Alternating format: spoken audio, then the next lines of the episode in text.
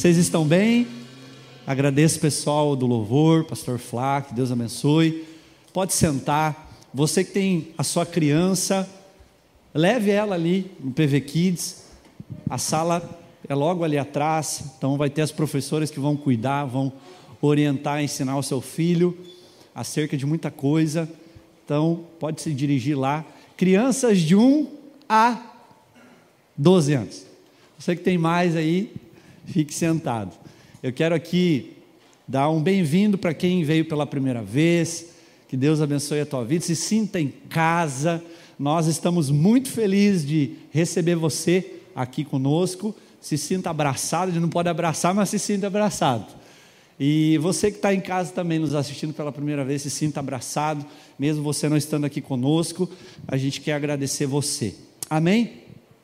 Irmãos, eu quero liberar uma palavra profética e pastoral para a nossa comunidade nessa noite.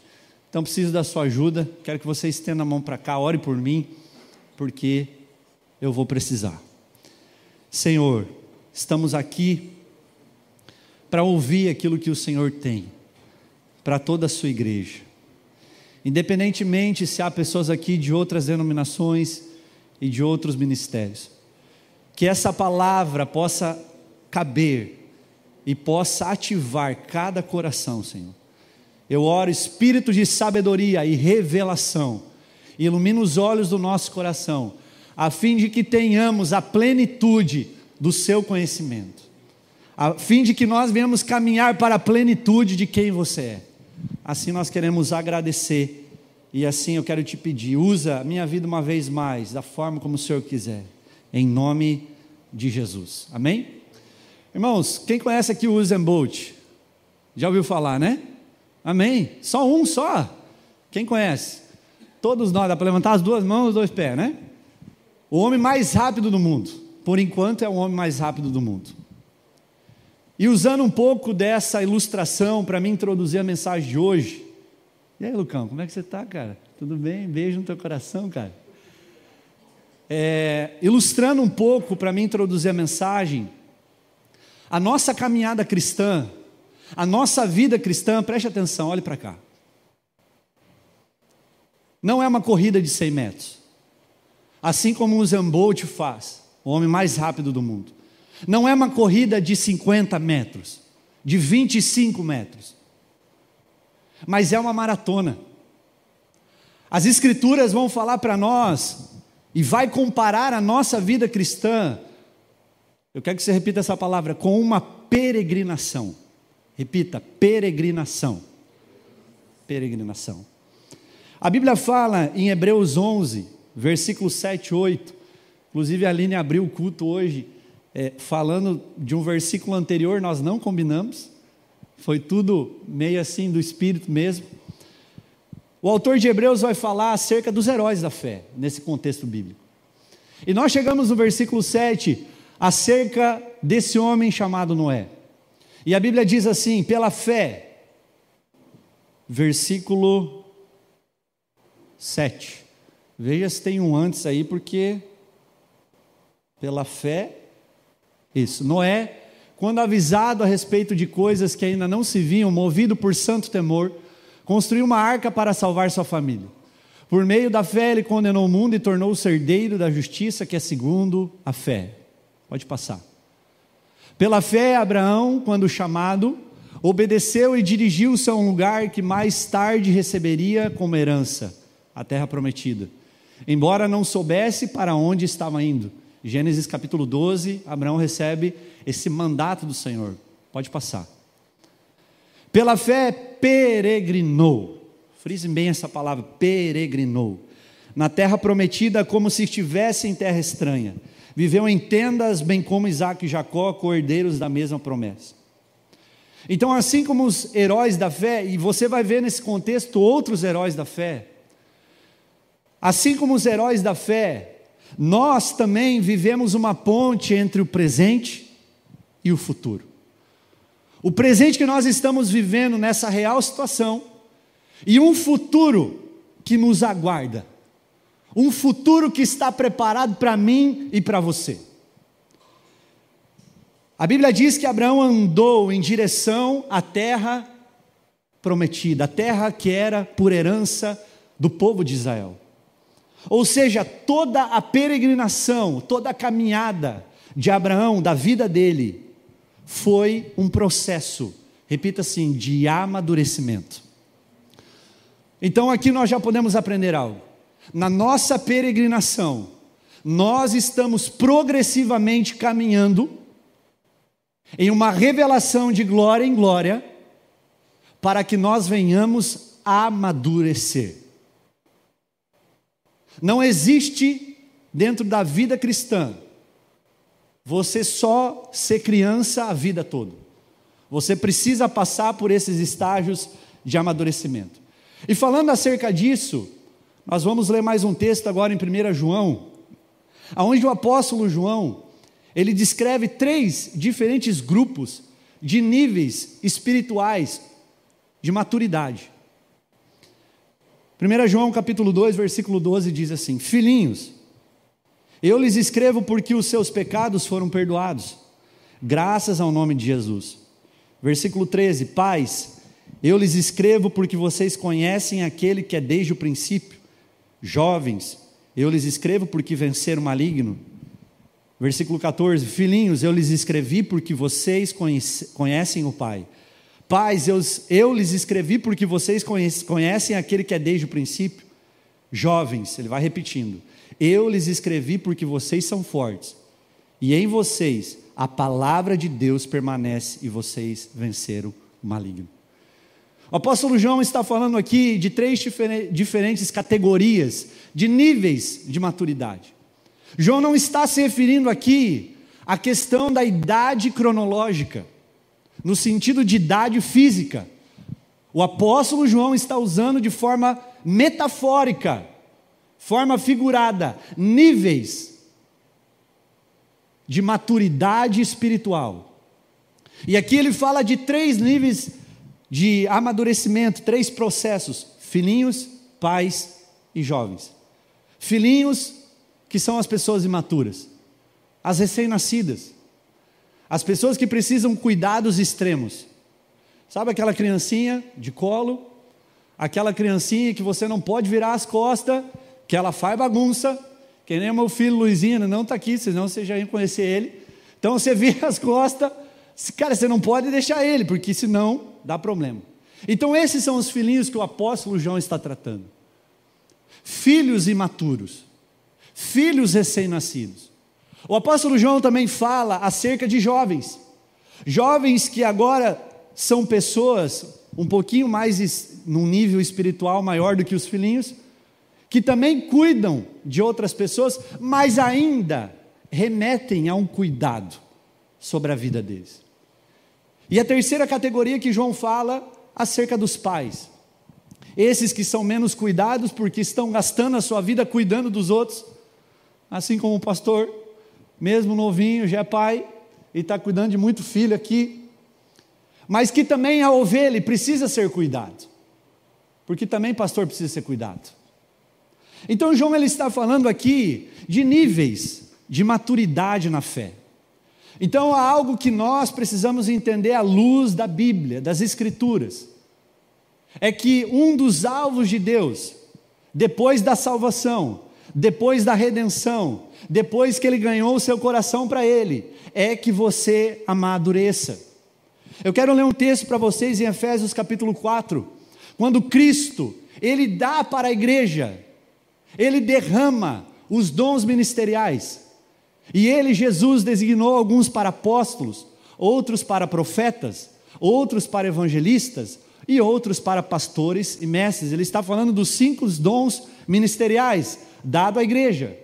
Com o fim, aqui ele está falando de um propósito, apóstolo Paulo, de preparar os santos, eu e você, para a obra do ministério, para que o corpo de Cristo, quem é o corpo de Cristo? A igreja, seja edificado. Até que, e esse até que quebra todo mundo, até que todos alcancemos a unidade da fé e do conhecimento do Filho de Deus e cheguemos Frisa isso na sua Bíblia, digital de papel. E cheguemos à maturidade, atingindo a, a medida da plenitude, a plenitude de Cristo. Versículo 14: O propósito é que não sejamos mais como crianças, levados de um lado para o outro pelas ondas, nem jogados para cá e para lá por todo o vento de doutrina e pela astúcia e esperteza de homens que induzem ao erro. Ou seja, Deus quer levar a sua igreja, eu e você, a um amadurecimento de fé. Deus não quer só que você fique eternamente tomando leite, que eternamente você fique como uma criança mimada na igreja, só tomando leitinho na mamadeira. Deus, Ele quer que você rompa, e você, durante a sua peregrinação, na sua caminhada, na sua vida cristã, você rompa e atinja níveis e estágios de fé maiores. Quem está comigo? Amém? Mas para isso, irmãos, para que você atinja uma vida cristã sólida, enraizada, que não esteja raízes só superficiais, assim como a parábola do semeador fala em Mateus 13, que quando vem o sol queima, a semente que foi lançada, a palavra de Deus, e não, não tem raiz porque está muito superficial. Quem quer romper e viver um novo nível de fé, amadurecer em Cristo, repita comigo, precisa tomar. Fala, eu preciso tomar uma decisão hoje. Então deixa eu te dizer, se você veio aqui na igreja hoje, simplesmente por vir, cara, você está perdendo seu tempo. Eu tenho certeza que você está aqui porque você quer mudança em alguma área da sua vida. Então você precisa, honestamente, sinceramente, do fundo do meu coração, tomar uma decisão e uma posição no seu coração. Só que essa decisão não é o pastor que toma por você, não é o Senhor que vem como um anjo para falar para você o que você tem que fazer, é você entendendo e reconhecendo quem você é a partir dele, que você precisa tomar essa decisão. Até porque, irmãos, para que a gente amadureça, a gente vai precisar desenvolver o nosso homem interior. As mulheres aqui, a mulher interior. Para você amadurecer, você vai precisar desenvolver o seu coração, a sua maturidade. Da mesma forma que uma criança, ela não pode se alimentar de comidas fortes e sólidas, enquanto pequena, como aquela criancinha era que está lá, ó, que irmão, ela não tem preocupação nenhuma com o boleto amanhã. Você sabe a piadinha do boleto? Deixa eu falar aqui a piadinha do boleto. Sabe o time que toda vez vence o boleto? O boleto sempre vence. Agora é para você dar risado, né? Isso aí. Mas, enfim, a era ela não pode. A Nata, que é a esposa, o Elvis, que é o, o maridão, bonitão, lindão. Ele não pode, irmão, dar uma comida sólida para essa criança, porque vai dar problema. Ela não tem estrutura, ela não tem estômago para receber coisas desse tipo. E nós trazendo e aplicando a vida espiritual é a mesma coisa. Há irmãos aqui que se trazer uma palavrinha mais no caldinho, vai embora, porque ainda é criança. Mas o que fazer, pastor? Tomar uma decisão, sair desse lugar, romper em fé esses estágios de maturidade, aleluia. Quem está comigo? Então você precisa tomar uma decisão, irmão. Você precisa se posicionar. Uma criança ela não tem estrutura para comer certos tipos de alimento. Para eu comer coisas mais sólidas e mais maduras, eu preciso tomar decisão ou decisões. E essas decisões elas envolvem, o processo de maturidade. Irmãos, o processo da maturidade, segundo James Fowler, ou James Fowler, eu não sou muito inglês aqui para falar. Quem é esse cara? Pastor, teólogo, psicólogo e presbítero da Igreja Metodista dos Estados Unidos, um homem muito conceituado na parte teológica dos Estados Unidos, reconhecido ele cita pelo menos seis estágios da fé que nós, durante a nossa vida, a nossa peregrinação, nós vamos passar. Eu quero aqui falar rapidamente sobre cada um deles, porque irmãos, no reino de Deus não tem atalho. Você não vai pegar da primeira fase e ir para a quinta fase, ou para o quinto estágio da fé, você vai ter que passar um por um. Não existe elevador no reino de Deus, existe uma escada bem grande, você vai ter que subir degrau por degrau, tomando decisões. Quem está comigo? Amém. Então, irmãos, o louco de tudo isso que nós vamos falar é que assim, se eu estou no terceiro estágio da fé e você está no segundo, você não vai me entender. Eu que estou no terceiro vou entender o segundo, porque eu já passei por isso. Então tem pessoas aqui dentro, eu vou trazer para o contexto da igreja, que estão em alguns níveis de fé, que os outros não vão entender, porque às vezes certas pessoas têm certas atitudes e certos posicionamentos na vida, porque ainda não passaram por aquele estágio e não estão naquele estágio, e por isso não vão entender.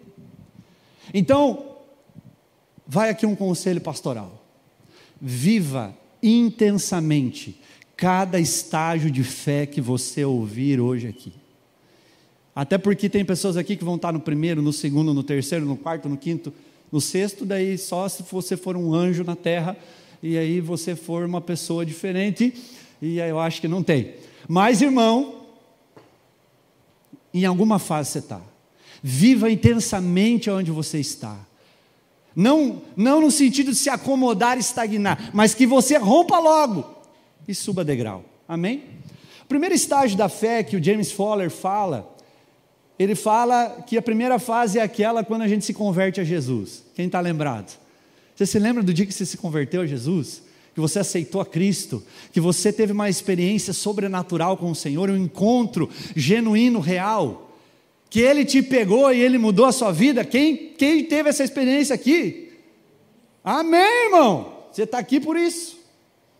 E se tu não teve, tu vai ter hoje, em nome de Jesus. Mas é quando você nasce de novo há uma regeneração. Então, essa é a primeira fase. E não tem a ver só você entrar numa igreja, mas você viver e a partir de uma realidade que você recebe pelo Espírito Santo na sua vida, e agora você começa a praticar isso como estilo de vida. Não fica só na teoria, é uma vida na prática, é um cristianismo na prática. Então, essa é a, é a primeira fase. Você descobre que Deus não é uma energia, né? A gente escuta muito, Deus é uma energia. Que energia? Deus é uma pessoa que você abraça, como Ele está abraçando cada um de vocês, você que está em casa. Ele é, uma, ele, ele é muito mais que uma força cósmica, mística. Deus é uma pessoa que se revela através do Filho. Deus é um ser relacional. Escute algo aqui: Deus não te criou para você ficar numa linha de produção, porque Deus tem um monte de outros seres para produção que faz coisas muito melhores do que você. Deus te criou, sabe para quê? Para comunhão. Comunhão, relacionamento. Pegou aí. Então, esse é o primeiro estágio da fé. O segundo, irmãos, é quando você rompe e você vai agora para o segundo estágio, que você começa a aprender mais sobre Deus, que você mergulha na palavra, que você abraça o discipulado, que você agora começa a fazer cursos online, né, da vida cristã e sobre a vida cristã. Você faz teologia, irmão, você lê livro, você faz curso, enfim. Você está ali enxertado, você quer aprender mais sobre Deus. Essa é a segunda fase. A terceira fase é quando você sai da segunda, que você está aprendendo mais sobre Deus, e você agora começa a servir a Deus, e servir a sua igreja. Você começa agora a fazer algo para Ele, você começa a se engajar no ministério, você começa a praticar justiça social, você começa a pregar, a liderar louvor, a, a liderar grupo pequeno se for preciso, implantar igreja, né, plantação de igreja se for necessário. Você está no bolo, irmão. Você está se relacionando com Deus, você está descobrindo quem Deus é e automaticamente está se descobrindo. E você começa a perguntar: qual é o meu propósito? Qual é a minha missão? Por que, que eu estou aqui? Então, tudo isso acontece nesses três primeiros estágios da fé. Eu quero que você repita algo, diga assim: as três primeiras fases se referem a estágios mais exteriores da nossa vida. Tá, e aí, pastor, acabou? Então, conheci Jesus. Qual que foi a segunda? Aprendi mais sobre ele, comecei a servir, terminou. Para muitas igrejas brasileiras, para-se aí. E esse é o fato do Brasil não ter profundidade nas escrituras. Eu falo de forma geral, tá? E aí, pastor, terminou? Não.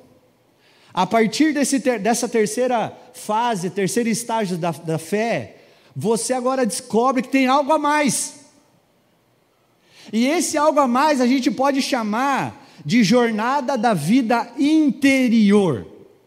Repita, jornada da vida interior. Então agora você aprende que não é só as três fases. Existe um desenvolvimento do homem, da mulher interior.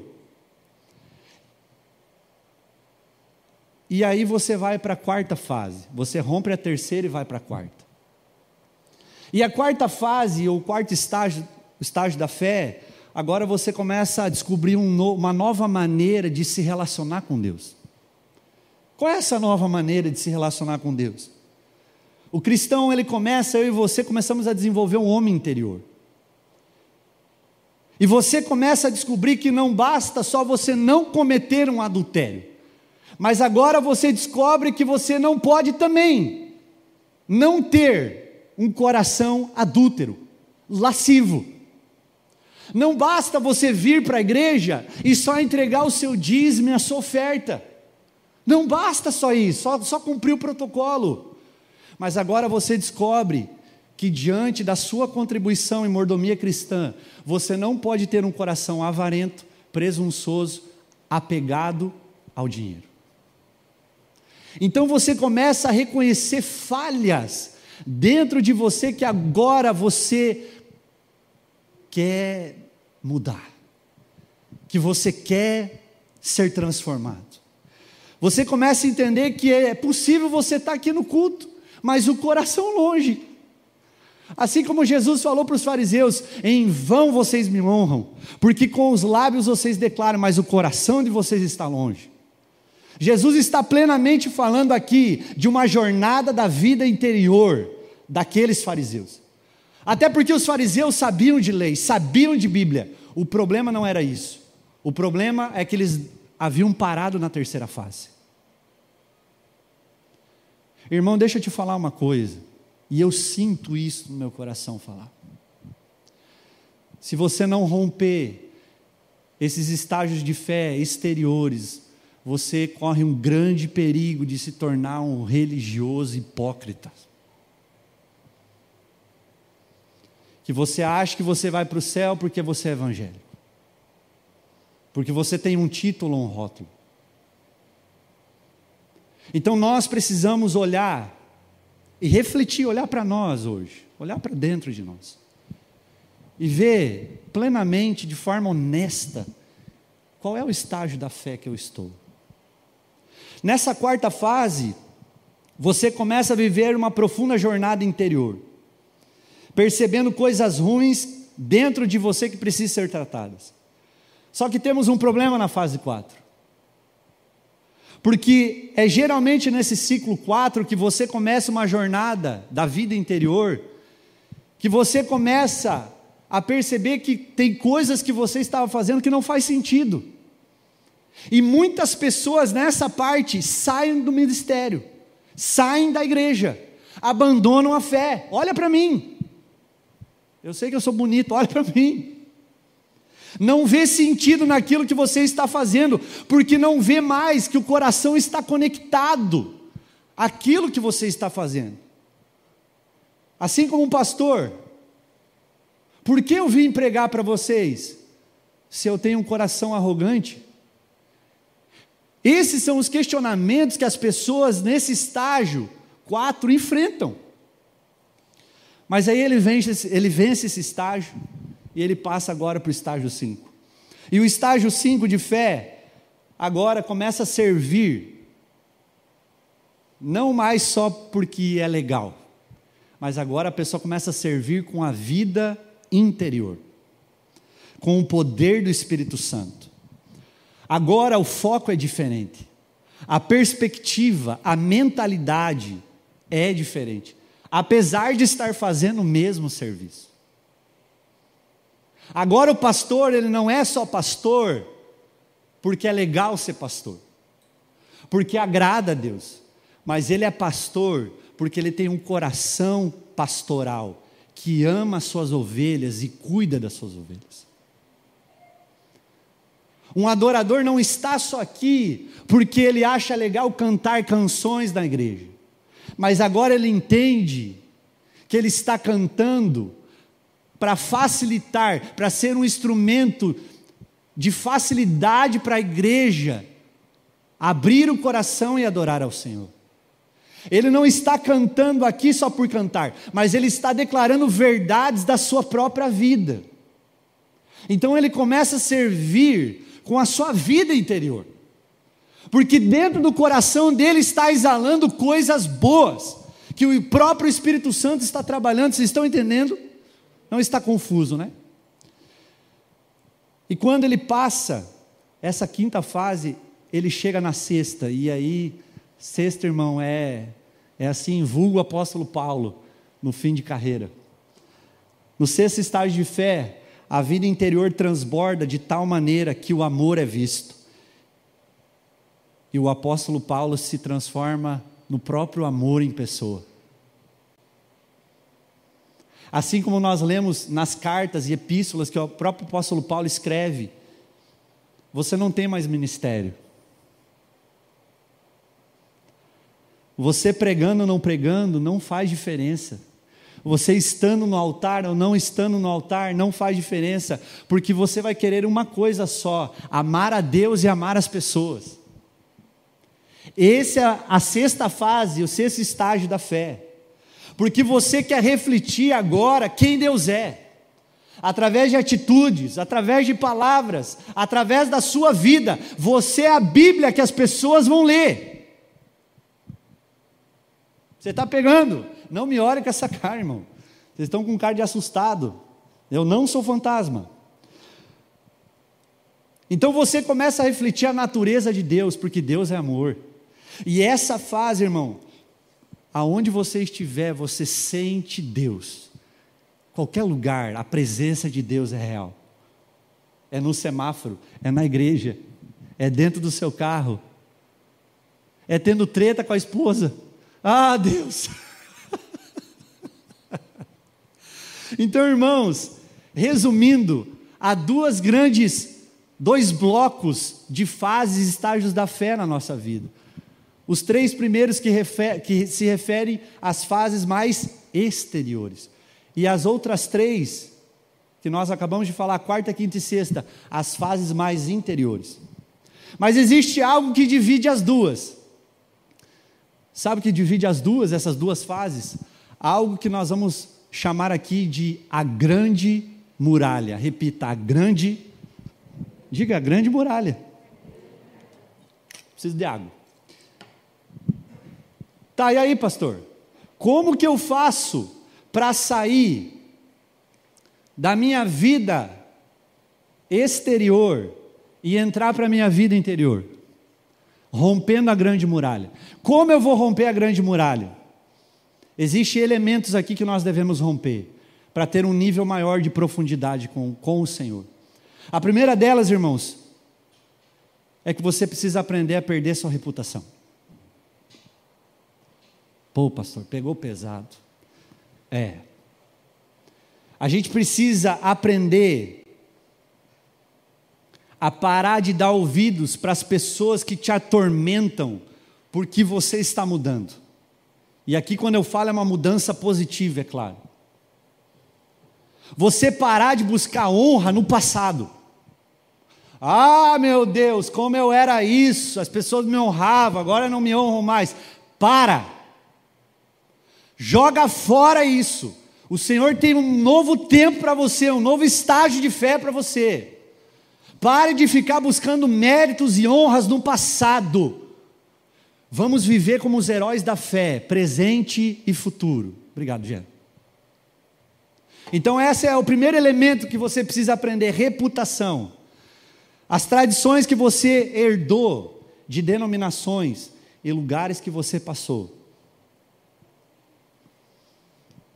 Que agora você tem uma nova perspectiva, porque o Espírito Santo te pega e te mostra o que é certo. E aí você fica se questionando assim: Pô, mas será que eu vou mudar mesmo? Será que eu estou certo? Está errado? Mas eu fazia errado até agora, vou ter que fazer o certo? Ou, peraí, qual que é o certo? Qual que é o errado?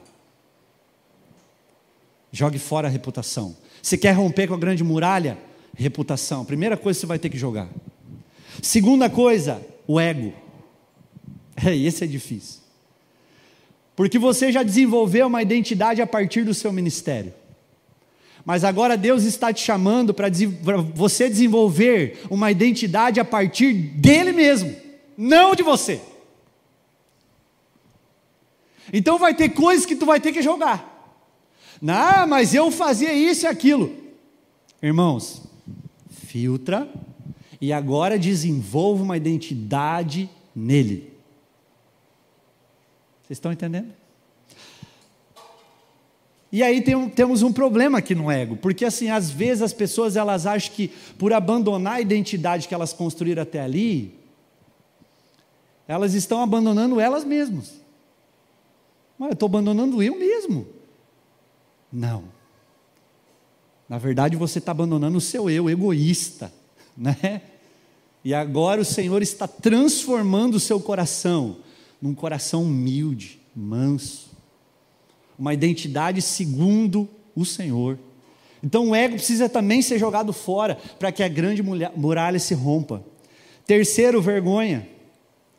E aí há pessoas que não se lançam nessa jornada interior porque têm vergonha do que as outras pessoas vão falar, do que as outras pessoas vão pensar, porque você tem medo que outras pessoas te abandonem.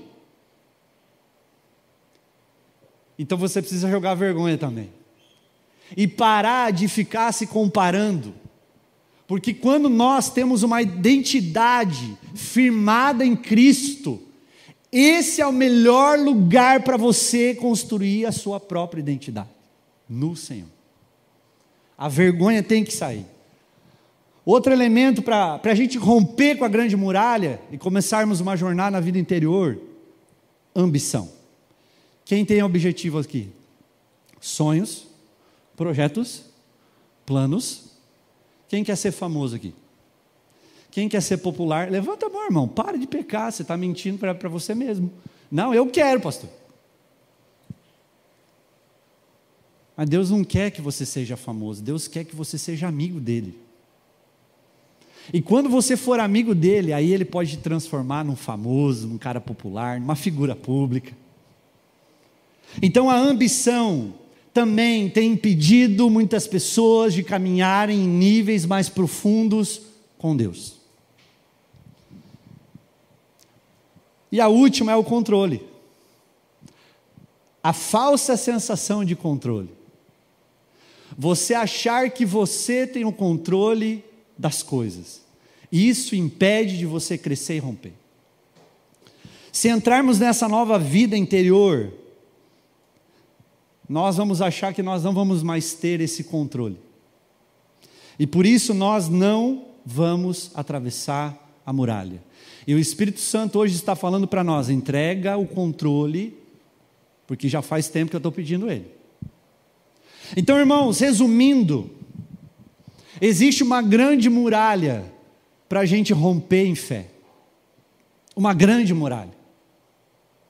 Só que o Senhor, como eu falei antes, não vai descer para tomar decisões por você.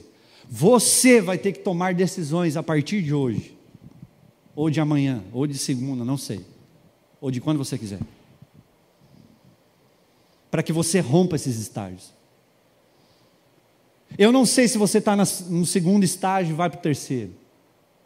Eu não sei se você está no terceiro e está nesse abismo da grande muralha para que você entre na, na quarta fase.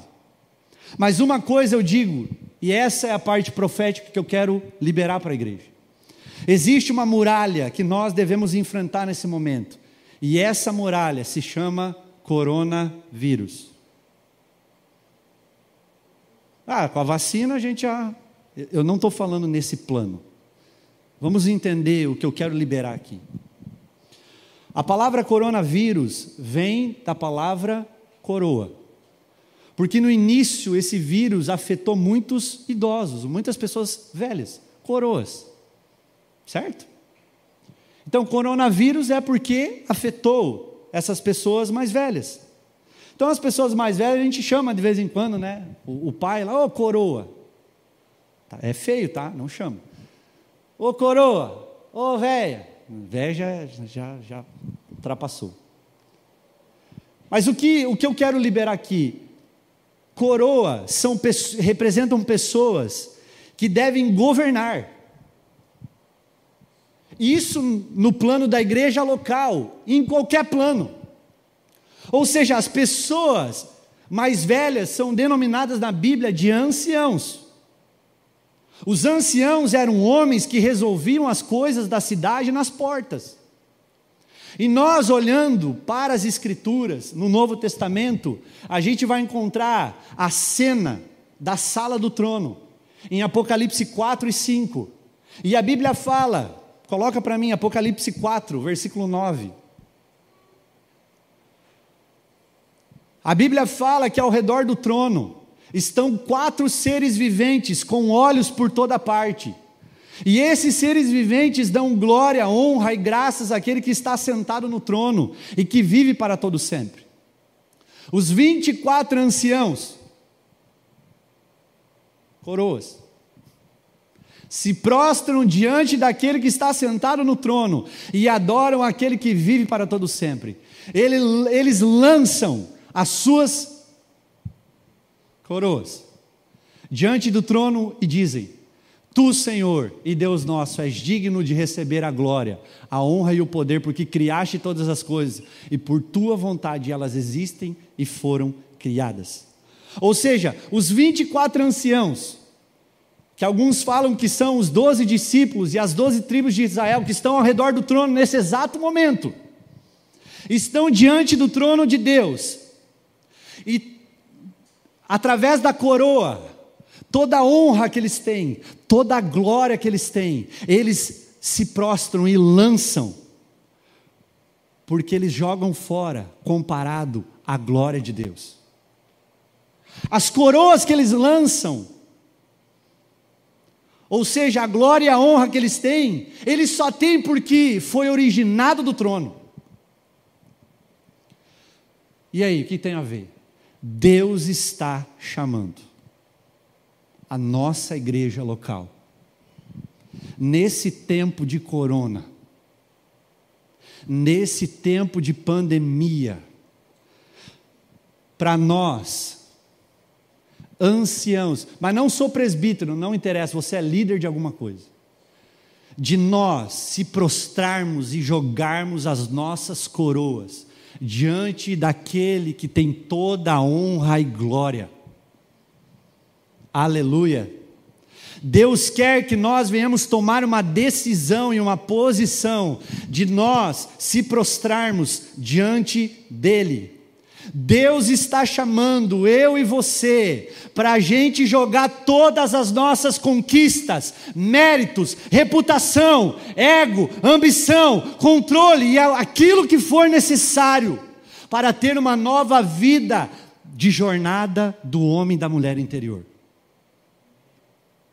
Deus quer, irmão, que nós venhamos abandonar a nossa própria vida para que a gente atinja níveis mais profundos de fé no Senhor. Assim como os 24 anciãos que se prostram e lançam as suas coroas diante daquele que é digno de abrir os selos, diante daquele que tem toda a honra e toda a glória, eles estão ali jogando, perdendo tudo aquilo que eles são, tudo aquilo que eles fizeram na terra, porque existe algo maior que é o próprio Senhor. Então nós precisamos ir para esse lugar. Para que a gente deixe de ser uma igrejinha simples que ora, para se tornar um movimento de oração que vai clamar pela volta de Jesus. Para que as taças se encham, que a Bíblia diz que são as orações dos santos, para que o Senhor volte logo. Eu não sei você, mas eu estou com saudade dele, eu quero que ele volte logo. E que ele faça justiça nessa sociedade tão podre, suja, corrupta.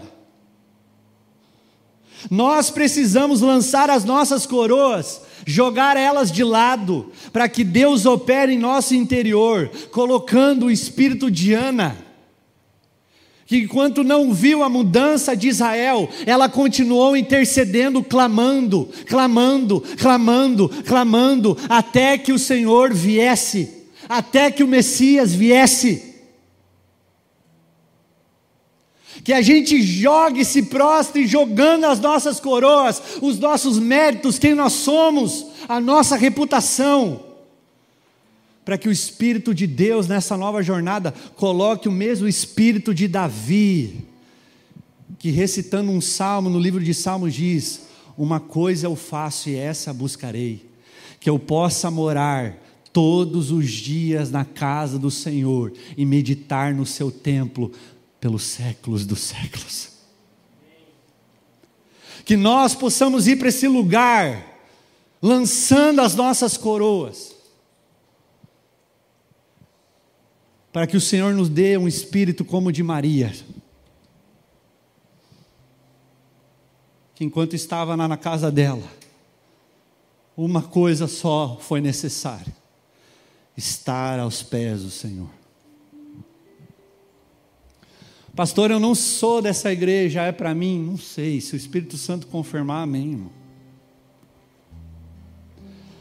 Mas eu quero finalizar lendo Isaías 26, 20. Eu sei que eu dei uma, uma passada hoje, mas eu precisava entregar essa palavra. Me perdoe quem está assistindo aí. Isaías 26, 20 diz assim: Vá, meu povo, entre em seus quartos e tranque as portas Esconda-se por um momento até que tenha passado a ira dele. Vejam, o Senhor está saindo da sua habitação para castigar os moradores da terra por suas iniquidades. A terra mostrará o sangue derramado sobre ela, não mais encobrirá os seus mortos. Essa passagem de Isaías está se referindo à grande tribulação, de algo que nós vamos passar. Não acredita estar na grande tribulação, mas sim no princípio das dores, assim como descrito em Mateus 24, no sermão profético. Mas uma coisa me chama a atenção meditando nessa passagem aqui: que Deus, em um momento da história, Ele vai retornar, e Ele vai passar com a sua ira e a sua justiça, assim como Ele fez já uma vez. Quem está lembrado quando o povo de Israel estava escravo no Egito, e a Bíblia fala que Deus então vem com as dez pragas. Quem se lembra? Da mesma forma que Deus no Egito veio com juízo e ira, Deus pede para que o povo dele ficasse nas suas casas protegidos. Diz o Senhor: tratarei de maneira diferente a terra de Gozém, a terra onde os hebreus moravam aonde habita o meu povo, e nenhum enxame de mosca se achará ali, para que você saiba que eu, o Senhor, estou nessa terra. Eu aprendo, irmãos, concluindo a mensagem, que da mesma forma que Deus fez isso lá no antepassado, Ele vai fazer isso quando Ele voltar. Mas assim como Davi diz no Salmo 91, se foi ele que escreveu, aquele que habita no esconderijo do Altíssimo, a sombra do Onipotente descansará. Essa é uma promessa condicional, fique de pé. Essa não é uma promessa para todo mundo, essa é uma promessa para aqueles que estão com a sua vida no secreto. Então, para mim, fica claro, irmãos, que Deus está nos chamando nesse tempo para você ir para o quarto, para você buscar o Senhor, para você entrar nesse lugar secreto, para descansar nele